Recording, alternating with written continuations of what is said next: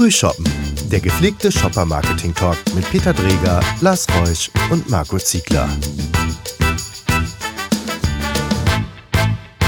Herzlich willkommen zu unserem Shopper-Marketing-Podcast. Klasse, dass ihr reinhört. Heute haben wir ein ganz brandaktuelles Thema wieder am Start. Wir möchten über das Cookbook zum Thema Smart Retail vom BVDW sprechen. Aber bevor wir hierauf tiefer eingehen, möchten wir zuerst einmal unseren heutigen Gast, Frau Dr. Stefanie Rumpf, begrüßen. Lars und ich haben Stefanie bei der Arbeit im BVDW kennengelernt und wir freuen uns echt sehr, dass du da bist, Stefanie. Herzlich willkommen und es wäre nett, wenn du dich kurz vorstellst. Erstmal danke euch für die Einladung. Freue mich heute auf den Talk. Ähm, ja, ich bin Stefanie Rumpf ähm, bei PwC in Deutschland verantwortlich für das Business Development in der Branche Handel und Konsumgüterindustrie. Deswegen ist natürlich ganz klar, dass mir das Thema Smart Retail, aber auch die Lebendigkeit der Innenstädte am Herzen liegt. Danke, Stefanie. Wer hier öfters mal reinhört, der weiß, dass einer jetzt in unserer Runde fehlt. Der Marco Ziegler ist heute nicht dabei. Weil er nicht in dem Cookbook mitgearbeitet hat, hat er äh, sich gedacht, macht er auch bei dem Podcast nicht mit. Hätte er machen können, aber wollte nicht, hatte auch keine Zeit heute ähm, ist aber beim nächsten Mal wieder dabei. Und jetzt inhaltlich zum Cookbook, welches wir in einem Lab innerhalb des BVDWs mit weiteren Mitstreitern ausgearbeitet haben. Also nicht nur wir drei, da waren noch ähm, einige weitere Kollegen dabei. Der Titel unseres Cookbook lautet Smart Retail, Impulse für den Wandel vom stationären Handel zum Smart Retail. Und hierbei liegt der Schwerpunkt, wie Stefanie gerade gesagt hat, ganz klar auf der Innenstadt. Ein Thema, mit dem wir uns ja in diesem Podcast auch schon beschäftigt haben, ähm, was also brandaktuell ist. Stefanie, was war aus deiner Sicht so der Antrieb, dieses Cookbook zu erstellen?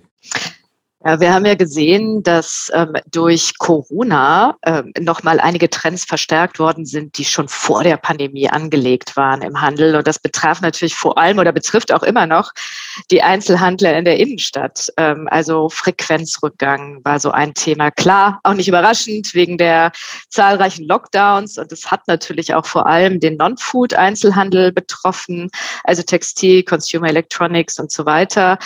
Ähm, zeitweise waren in den Städten, war niemand da, ganz klar.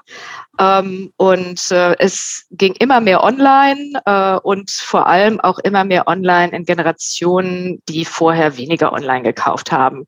Und das war nochmal der Antrieb, ähm, ganz pragmatisch zu zeigen, was tut sich jetzt eigentlich gerade, welche Trends sind verstärkt worden ähm, durch Corona, ähm, ein paar Ideen, Inspirationen aufzunehmen, was Händler machen können, ähm, auch wie die Politik zum Beispiel ganz konkret unterstützen kann, ähm, wenn es um die Lebendigkeit der Innenstädte geht ähm, und ein paar, ganz konkrete, pragmatische Handlungsempfehlungen zu geben. Das waren ja gerade die pragmatische Herangehensweise. Das war ja auch was, was uns angetrieben hat. Wir wollten ja weniger äh, was Theoretisches, sondern wirklich was Praktisches, wo man auch so ein bisschen mit Tipps äh, reingeht.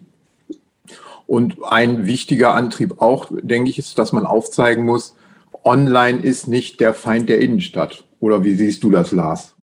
Ja, ich glaube, dieses, diese, ähm, definitiv ist nicht online der Feind der Innenstadt. Ähm, ich glaube, wir waren uns sehr schnell einig, dass online ja ähm, letztendlich Kundenbedürfnisse geprägt hat, die, denen man sich auch im stationären Handel stellen muss. So, wenn ich äh, was bestellen kann und weiß, dass das in drei Tagen, 24 Stunden, 20 Minuten heute ähm, bei mir zu Hause ist, dann möchte ich auch wissen, bevor ich in die Innenstadt fahre, ob ich das da bekommen kann oder nicht bekommen kann. Also es gibt ja relativ viele Schnittstellen, wo Bedürfnisse ähm, hochgekommen sind, die, glaube ich, durch den Onlinehandel geprägt wurden oder vielleicht forciert wurden. Und, ähm, wie Stefanie sagt, ich kann dir da nur zustimmen, Corona hat eigentlich die ganzen, die Probleme eigentlich gnadenlos in den, in den Fokus gestellt. Die, ich glaube, dass die Herausforderungen vorher auch schon da waren. Wir waren nur alle plötzlich in der Situation, dass bestimmte Dinge nicht mehr sozusagen nicht mehr ging. Also wenn, der, wenn keine Frequenz da ist, dann ähm, musste man sich plötzlich neu erfinden. Und ich glaube, das war so dieses Momentum, auch was in der Gruppe, was ich in dem Lab immer so gespürt habe, zu sagen, hier ist, hier ist so viel hochgekommen, hier sind so viele gute Ideen, hier ist so viel Kreativität gekommen. Wir haben auf der anderen Seite auch so viele Herausforderungen gesehen, dass wir ähm, ja Handlungsempfehlungen geben wollen, dass wir vielleicht auch den Händlern, die jetzt nicht zu einem großen Konzern gehören, wo die boah, der, wo Omnichannel schon seit Jahren ein Schlagwort ist und wie man vielleicht noch so, ich sag mal so, an den, an den Umsetzungshürden dann, dann arbeitet, sondern wo man wirklich sagt, du bist ein Einzelhändler in einer mittelgroßen Stadt, du hast gar keine Marketingabteilung, Omni, Omnichannel, äh, weißt du nicht, was das ist und äh, deine Kinder erzählen dir, dass du bei Instagram sein musst. Und was machst du jetzt? Und ich glaube, dass das dieses Bild auch relativ gut ist und auch sehr schnell zeigt, wie viel Beteiligte in diesen Dialog eigentlich reingehören, weil das kann ein Händler nicht alleine machen. Da muss die, das Stadtmarketing mit ran, da müssen die Vermieter mit dran. Das ist eine gemeinsame Problematik. Die Innenstadt an sich existiert ja nicht nur, weil es da Händler gibt, sondern Attraktivität für Shopper ist das zentrale Thema. Und das hat sich halt durch Online verändert.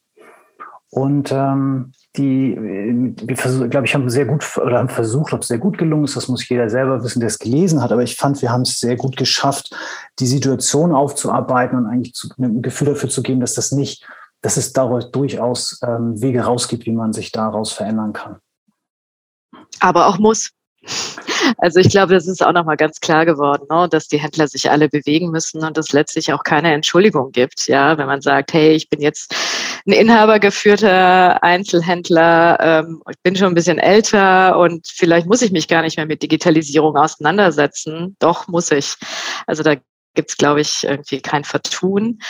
Und das haben wir auch ziemlich klar nochmal dargestellt. Nichtsdestotrotz gibt es eben auch ganz einfache Dinge, wie du gesagt hast. Ne? Also die einfach helfen, auch wirklich konzentriert ähm, die Kunden zu informieren ähm, über Bestände, einfach darüber, wie sind eigentlich meine Öffnungszeiten, wo bin ich eigentlich, wie komme ich eigentlich in den Laden. Also da muss man erstmal gar nicht so wahnsinnig kompliziert rangehen, sondern ähm, wichtig ist schon mal so die Hausaufgaben zu machen. Was war für euch die, die das überraschendste Ergebnis aus dieser aus diesem Lab, aus dieser Zusammenarbeit, wo ihr gesagt habt, ey, stimmt, das habe ich so für mich gar nicht auf dem Zettel gehabt? Also ich fand ein, ein super wichtiger Punkt in, meinen Augen ähm, oder was, was mir nochmal so vor Augen geführt wurde, war diese Offenheit, dass man offen an äh, neue Themen rangehen muss und dass das oft nicht äh, steht, dass man versucht im Prinzip neue Probleme mit alten Rezepten zu behandeln und aber dass man sich auch in Kooperation bewegen kann. Warum äh, arbeiten die Händler der Innenstadt nicht, und das wäre eine Empfehlung, die auch rausgeht, beispielsweise bei logistischen Fragen äh, zusammen oder geben auch Fläche für Online-Händler, ähm, um so auch Kundenfrequenz reinzuziehen. Also dass man offen ist für wirklich neue Wege, offen ist für ähm, neue Kundenansprache und ähm, für viel kooperativeres Denken, als man das vielleicht in der Vergangenheit gemacht hat. Da waren die drumherum oder jetzt der Onlinehandel, alles nur Feinde und eigentlich haben wir uns sehr konstruktiv in die Richtung bewegt, dass wir auch mal gesagt haben, hey, ihr müsst aufhören, äh, in Feinden zu denken, sondern Kooperation ist hier eine super Lösung. Ich finde, das ist diese Offenheit und Kooperation, das ist für mich eine der wichtigsten Dinge, die auch noch nicht mal was mit Digitalisierung, sondern mit Grundeinstellung zu tun hat. Ja, finde ich auch. Also war für mich auch eigentlich so der zentrale Punkt äh, zu sagen, denkt in Kooperationen und vor allem auch jetzt denkt, wenn ihr an Innenstadt denkt, nicht nur ausschließlich an Konsum, sondern Kooperation, das umfasst so viel mehr und das Erlebnis Innenstadt ist auch so viel mehr als jetzt nur der Konsum, weil wir ja auch festgestellt haben, dass, ähm, sagen wir mal, so der Bedarfskauf nicht mehr primär in der Innenstadt stattfindet, sondern einfach online. Und deswegen deswegen müssen natürlich auch alle Akteure der Innenstadt ähm, gucken, wie sie neue Erlebnismomente schaffen. Denn das suchen einfach die, die Menschen heute. Ja, der Innenstadtbesuch ist im Prinzip Teil meiner Freizeit. Der kämpft um das Freizeitbudget, was mir zur Verfügung steht. Also gehe ich ins Kino oder gehe ich in der Innenstadt äh, einen kleinen Bummel machen oder ähm, gehe ich ins Schwimmbad mit meinen Kindern oder gehen wir gemeinsam einkaufen. Also es kämpft um die um das Freizeitbudget der Menschen und der Besuch muss mir einfach einen Mehrwert bieten, weil sonst, wie du es ja richtig sagst, Stefanie, ähm, ist die, der Bedarfskauf ein Klick entfernt und ich brauche mich gar nicht vor die Tür zu bewegen, ich brauche mich nicht in die Stadt zu bewegen, geht ja alles. Und das habe ich ja gerade in den, in den Zeiten des Lockdowns super gelernt. Ähm, je, jegliches Produkt ist nur ein Klick entfernt. Manche Produkte, die ich vorher vielleicht nie mir hätte vorstellen können, online zu kaufen, habe ich dann plötzlich bestellt. Genauso wie es eben die neuen Zielgruppen gibt, die plötzlich auch online bestellt haben, weil das war die einzige Möglichkeit, was zu bekommen, außer dem Katalogverkauf. Ja, also dieses Kooperationsthema war auch, war auch eins für mich, wo ich ähm, gedacht habe, ähm, wir, wir Einzelhändler immer betrachtet haben oder Filialen haben wir auch immer so gesagt, okay, äh, Frequenz, Umsatzerhöhung, Zusatzbons, was können wir da alles machen? Aber tatsächlich zu sagen, ich muss das gar nicht, ich muss das nicht als Einzeloutlet sehen, sondern ich muss das eigentlich als Konzert sehen. Es ist nicht einer spielt was, sondern es muss gemeinsam klingen. Ähm, ich glaube, das war so das eine Thema, dass, ähm, dass es darum geht, Attraktivität für einen, für einen längeren Besuch zu schaffen, dass ich weg muss von diesem Bedarfsthema. Das, glaube ich, war so ein bisschen, wo ich gesagt habe, verdammt, da, da haben wir, sind wir manchmal auch gedanklich immer ein bisschen zu kurz gesprungen. Auf der anderen Seite hast du natürlich auch immer die Kultur, dass jeder Händler in der Innenstadt in sein Nachbargeschäft guckt. Ne? Also die beiden Bekleidungshäuser, die sind sich ja dann auch, äh, zumindest vorne vor den Kulissen, nicht besonders gut befreundet und sagen, wir machen hier nichts zusammen, sondern wenn du 20 Prozent, dann mache ich 20 Prozent. Und ähm, dieses, das andere Thema war tatsächlich die, dass ich als, wenn ich einen Onliner betrachte, dass er zwar Bedürfnisse sozusagen ähm, äh, vielleicht nach vorne geholt hat, die es auch vorher schon gab, die man vielleicht vorher auch schon blöd fand, aber es gab ja keine Alternative, das ist einem so bewusst geworden. Ähm, aber auch, dass wir dort, ähm, dass der stationäre Handel aber auch Sachen zu bieten hat, die tatsächlich ein Onliner gar nicht, also nicht in seinen, in seinen Möglichkeiten liegen. Es gab diese Reportage nach dem ersten Lockdown, ähm, äh, wo, die, wo so ein junger Mann in einem Schuhgeschäft saß und sagte, ich will keine Schuhe kaufen. Ich wollte nur mein Schuhgeschäft und Schuhe anprobieren. Und er hat tatsächlich gekauft, aber wo man sagt, die Leute waren und auch sind, so erlebe ich das heute in der Gastronomie auch noch, die Leute sind froh, wieder rauszukommen. Und, mhm. und ich glaube, das zeigt ja, dass der, dass der Handel auch extrem viele, viel Attraktivität hat und sich gar nicht verstecken muss, sondern ähm, dies, es sind Zusammenwachsen. Es ist kein Entweder-Oder, wie wir so als das so der Onlinehandel aufkam, diskutiert haben, sondern es ist definitiv ein Und und der Mensch denkt nicht in On und Offline, sondern tatsächlich auch der Proof. Ähm, könnt ihr, das ist eine technische Frage, die ihr stellt, aber ich als Shopper wollte eigentlich nur so vor mich hinleben und nicht die Frage stellen, ob ich jetzt online oder offline einkaufe, sondern heute passt mir das so und morgen passt mir das so. Und ähm, wie ihr euch bewegt als Händler, entscheidet darüber, ob ich das gut finde und meine Freizeit investiere. Also ich mag diesen, dieses Freizeitbudget, äh, diesen Vergleich, diesen Gedanken. Und das schärft nochmal oder das hat für mich nochmal unterstrichen, dass was wir versucht haben, mal den, den, den, wenn wir das diskutiert haben, auch den Händlern oder den, den Beteiligten mitzugeben, zu sagen, ihr müsst dieses Gegeneinander-Thema über Bord kippen. Wenn ihr das versucht mit Räumungsverkaufprozenten jetzt mal ein bisschen überspitzt zu sagen, den Krieg zu gewinnen, das ist, äh, das ist der Ausverkauf. Also damit äh, gewinnt ihr nichts, sondern im Gegenteil, damit, äh, das ist so Tod auf Raten, sagt man so bei uns. Ich glaube, das war so für mich das, das Momentum, wo ich gesagt habe, das, da hat es nochmal für mich ein bisschen geklingelt. Das, äh, war, das war, war schön. Also ich fand das sehr gut, weil wir echt so unterschiedlichste Perspektiven haben auch die sehr technische Perspektive zu sagen, wie geht denn das dann hin dann mit der Logistik, wenn ich prüfen will, ob das heute im Laden ist, wo ich sage, ey, das ist für einen stationären Händler, das ist, das ist die Hölle, wenn er ein Kassensystem hat und er hat seine Ware und er macht regelmäßig Inventur, aber der weiß ja nicht auf Knopfdruck, wie viele von Produkt X gerade da sind und das ist schon ein großer Schritt für ihn, weil bisher musste er das nicht wissen. Absolut. Weiteres äh, Thema, was auch mit Offenheit zu tun hat, sind, waren für mich oder sind für mich auch diese ganzen Themen rund um Bezahlsysteme.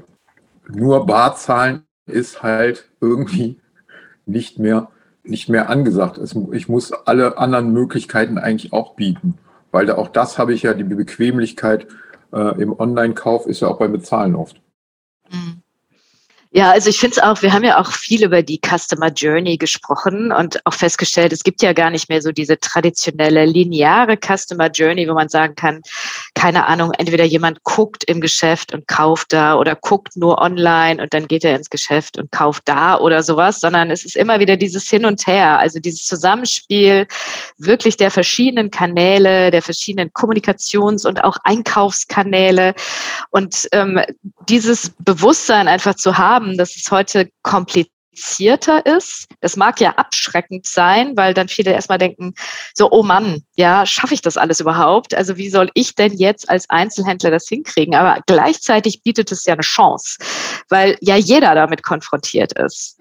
Ähm, also es bietet mir auch als Einzelhändler die Chance, einfach zu sagen, hey, ich habe einfach, ähm, ich kommuniziere über WhatsApp oder sowas, ja.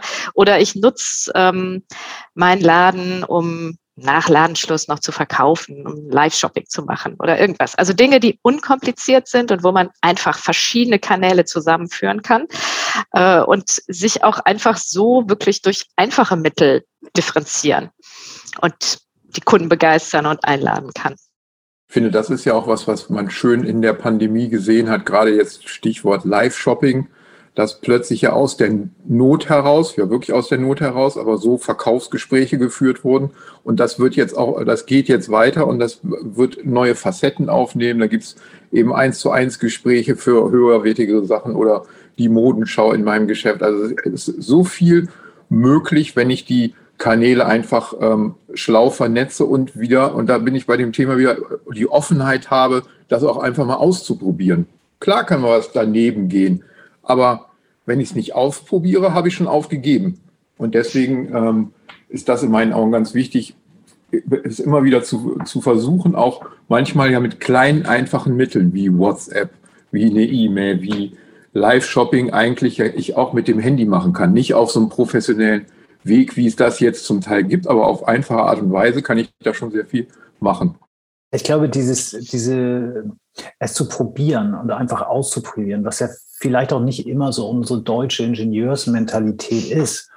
Und wir sagen, das muss perfekt sein, sonst gehen wir damit nicht an den Markt. Und ich glaube, das ist das, was uns auch die Startup-Welt so, so sehr gut vorgemacht hat, zu sagen, ja, wenn, warum soll ich nicht ein Live-Shopping über WhatsApp anbieten, um es einfach auszuprobieren? Weil ich habe das auf meinem Handy. Ne? Warum soll ich nicht mit einem ähm, mit FaceTime durchs, durch den Laden laufen und Kunden das zeigen, wenn das im Moment die Lösung ist, die einfach naheliegend ist? Und ähm, jeder hat nicht nur in der Pandemie, sondern auch heute noch Verständnis dafür, dass es einfach einfach ist. Es ist auf der anderen Seite unglaublich authentisch. Das ist ja in Social Media heute auch ein ganz hohes Attribut. Deshalb, ich glaube, ähm, da war so viel Kreativität und Lösungskompetenz drin. Manchmal habe ich gedacht, das hätte ich uns gar nicht so zugetraut, wie viele gesagt haben, ey, wir machen das jetzt einfach. Und das ist, das ist, glaube ich, toll. Und ich glaube, das ist die Chance, die sich durch die Pandemie auch eröffnet hat, viel gelernt ist, auch über Bord zu werfen und manche Sachen auch einfach anders zu machen und ähm, einfach auszuprobieren, neugierig zu sein. Das ist, glaube ich, das, was ich am spannendsten also es wäre schlimm genug gewesen alles, die Pandemie, oder ist ja eigentlich auch noch, wenn man ehrlich ist. Ähm, aber die, die, diese, diese unglaubliche Kraft und Kreativität, die da in einem Segment gekommen ist, dem man das eigentlich so ja per se qua Image nicht zutraut, das ist schon, äh, fand ich schon, fand ich schon auch im Erleben dann beeindruckend. Das fand ich auch in dem Lab sehr schön, diese unterschiedlichen Facetten, wie unterschiedliche Techniken reingegeben werden und wie die unterschiedlichen Sichtweisen eigentlich dazu führen, dass man gemeinsam äh, auf Dinge kommt, auf die man wirklich alleine nicht gekommen wäre. Und das, deswegen finde ich es auch spannend, wenn wir mit diesem Lab weitermachen, weil das Cookbook war ja jetzt so ein erster Ausblick, aber wir planen ja weiterzumachen mit dem Thema. Und ich finde, das Thema bleibt weiterhin aktuell. Das Thema bleibt super aktuell. Also gerade weil es ja auch Mut und Experimentierfreude ähm, erfordert, wie ihr auch gesagt habt. Und ähm, ich denke aber auch äh, eine Unterstützung ja, also auch eine Befähigung. Nicht jeder ähm, kann jetzt unmittelbar alles digital realisieren oder traut sich das zu. Und deswegen sind natürlich auch einerseits klar Verbände, aber auch politische Angebote oder Weiterbildungsangebote total wichtig. Ja. Das ist, das ist ja auch was, so was aus dem Thema auch, Entschuldigung, was aus dem Thema auch so ein bisschen äh, rauskam, waren ja, dass auch so durchaus politische Forderungen sich ableiten im Hinblick auf äh, Fortbildung, im Hinblick auf technische Ausstattung und Infrastruktur von Städten. Das sind ja alles Dinge, die mit reinspielen. Wir sprechen am Ende des Tages nicht nur vom Handel, sondern wir sprechen von einem Gesamtkunstwerk. Ja, und ich glaube, da, gerade das, ähm, dass ich als Einzelhändler nur ein Baustein bin, ähm, ist, ist das, was es sehr, sehr deutlich auch gezeigt hat. Und ich finde, wir wir sind ja jetzt nicht, also ich glaube, die, die Pandemie hat uns das wie unter so einem Brennglas gezeigt. Die Frage ist ja, was wir jetzt alle daraus machen. Und zwar in jeder Stadt, in jeder mittelgroßen Stadt ist das Problem viel, viel gravierender als jetzt in, nicht, in Hamburg ist das noch nicht in der Innenstadt noch nicht so das große Thema, weil das ist äh, an sich qua Quantitäten ähm, auch und, und, und der Stadt attraktiv. Aber äh, mittelgroße Städte, glaube ich, sind da schon aufgefordert zu sagen, was machen wir jetzt da draus? Und tatsächlich bin ich als Händler ja das, wenn man so will, das kleinste Rad, aber auf alle gucken auf mich und geben mir, die legen mir die Verantwortung auf die Schulter. In Wirklichkeit muss ich meine Miete an den Vermieter zahlen. Ich bin abhängig davon, was in meinen Nachbargebäuden passiert. Äh, ich habe mein Sortiment, ich habe meine eigenen äh, Kategorieherausforderungen.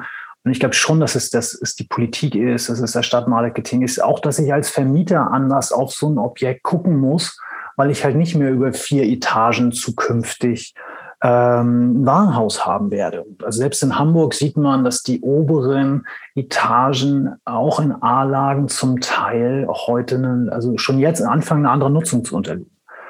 Und ähm, das ist, glaube ich, auch etwas, das wird den Charakter der Innenstadt ändern. Also wir haben immer gesagt, das ist dieses Jahr abends ist hier immer tot.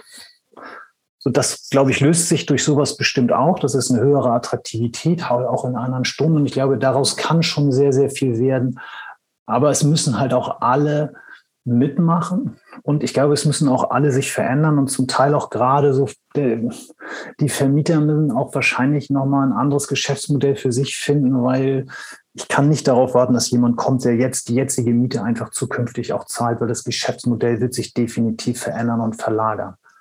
Und äh, wenn ich keine attraktiven Läden habe, ich keine Händler habe, die auch Lust haben, andere Sachen zu machen und auch den, die Möglichkeit, das Potenzial, die Ressourcen haben, das zu tun, dann glaube ich, ist es sehr schnell so, dass es dann so eine 1-Euro-Shop-Einkaufszone wird und danach wird es dann eine sehr leere Einkaufszone und das wiederum an diesem, äh, der, der Point of No Return ist da, glaube ich, irgendwann erreicht. Das kriege ich dann auch nicht mehr. Es dauert dann ewig, bis ich das wieder in attraktiv bekomme.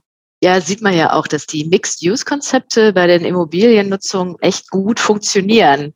Also wenn man jetzt so Nachnutzungskonzepte von Warenhäusern ähm, ansieht, dann sieht man, dass diejenigen, die wieder nur reine Handelskonzepte sind, also im Grunde nur nochmal Warenhaus, nur irgendwie neu angestrichen, dass die nicht funktionieren und auch nach ein paar Jahren wieder schließen. Aber wenn es verschiedene äh, Konzepte sind, dann funktioniert es wirklich sehr, sehr gut. Also Wohnhotel, Arbeiten, Konsum, Einkaufen, alles unter einem Dach, Gastronomie, also so eine Erlebnis, vielleicht auch Handwerk erleben. Ja, also auch dazu gibt es ja vielleicht eine Möglichkeit, nochmal zu sehen, was kann man denn auch wirklich erleben vor Ort ähm, im Sinne von Produktion, auch von kleiner Produktion. Ähm, also für mich sind das die, die Zukunftskonzepte für die Städte. Zukunftskonzepte für die Städte ist natürlich ein gutes Abschlusswort. Ähm, wie immer ist die Zeit verflogen. Zu lang dürfen wir nicht sein im Podcast. Ähm, wir machen mit dem Thema weiter und ich könnte mir vorstellen, dass wir auch ähm, demnächst nochmal einen gemeinsamen Podcast zu dem Thema, wie es weitergeht, machen, ähm, weil das ist ja ein spannendes, heißes Thema, was wir noch mit vielen Leuten diskutieren und was wir vielleicht hier auch nochmal gemeinsam betrachten sollten. Stefanie, ganz vielen Dank, dass du gekommen bist. Vielen, vielen Super. Dank. Super gerne, hat echt Spaß gemacht. Und der Cliffhanger war top jetzt am Ende. und zum Schluss, wie immer, Prost bis zum nächsten Mal. Prost. Prost.